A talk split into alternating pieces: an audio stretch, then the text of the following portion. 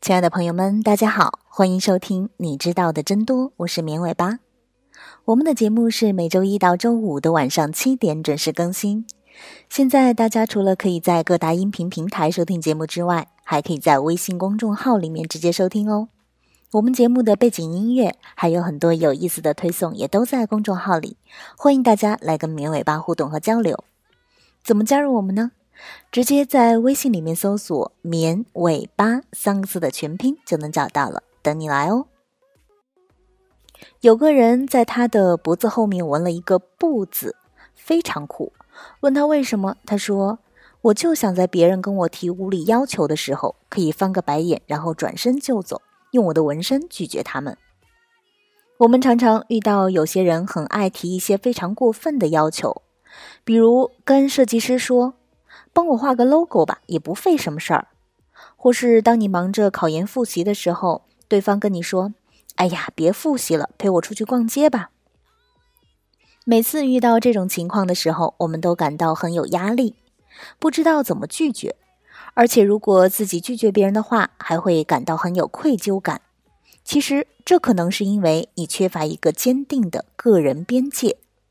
所以今天我们就来聊聊拒绝别人和个人边界。什么是个人边界呢？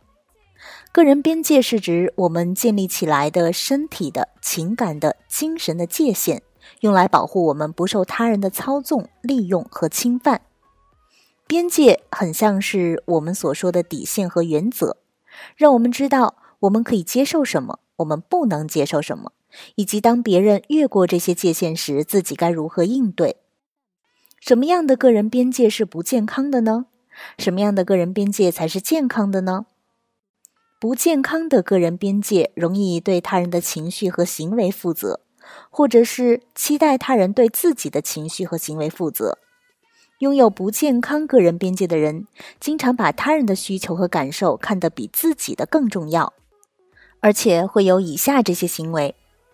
拒绝别人的要求时，会感到心情不好或愧疚；被人刻薄对待时，只会忍气吞声；为了讨好别人，放弃自身的信念；通过别人的评价定义自己；时常想要拯救别人，为他们包办和解决问题。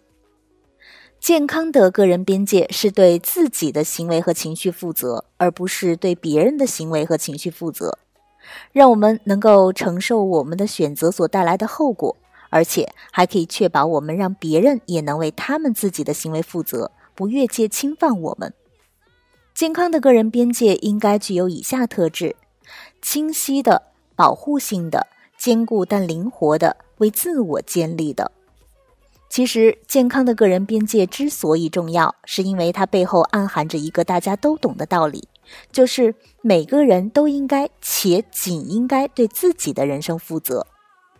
当我们拥有健康个人边界时，我们知道拒绝对方是出于对自己负责，拒绝的原因是因为对方越界了。这样一来，自然就减轻了我们的内疚感，同时也能告知对方自己的边界在哪儿，防止对方以后再次越界。那怎么样才能建立健康的个人边界呢？第一，要明确你有权建立个人边界。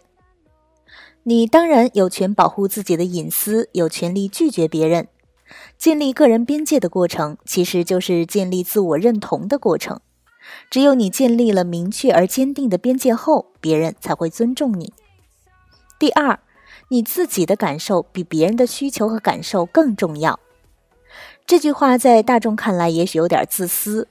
我们的文化要求我们过多的考虑家人、朋友，甚至是马路上陌生人的感受。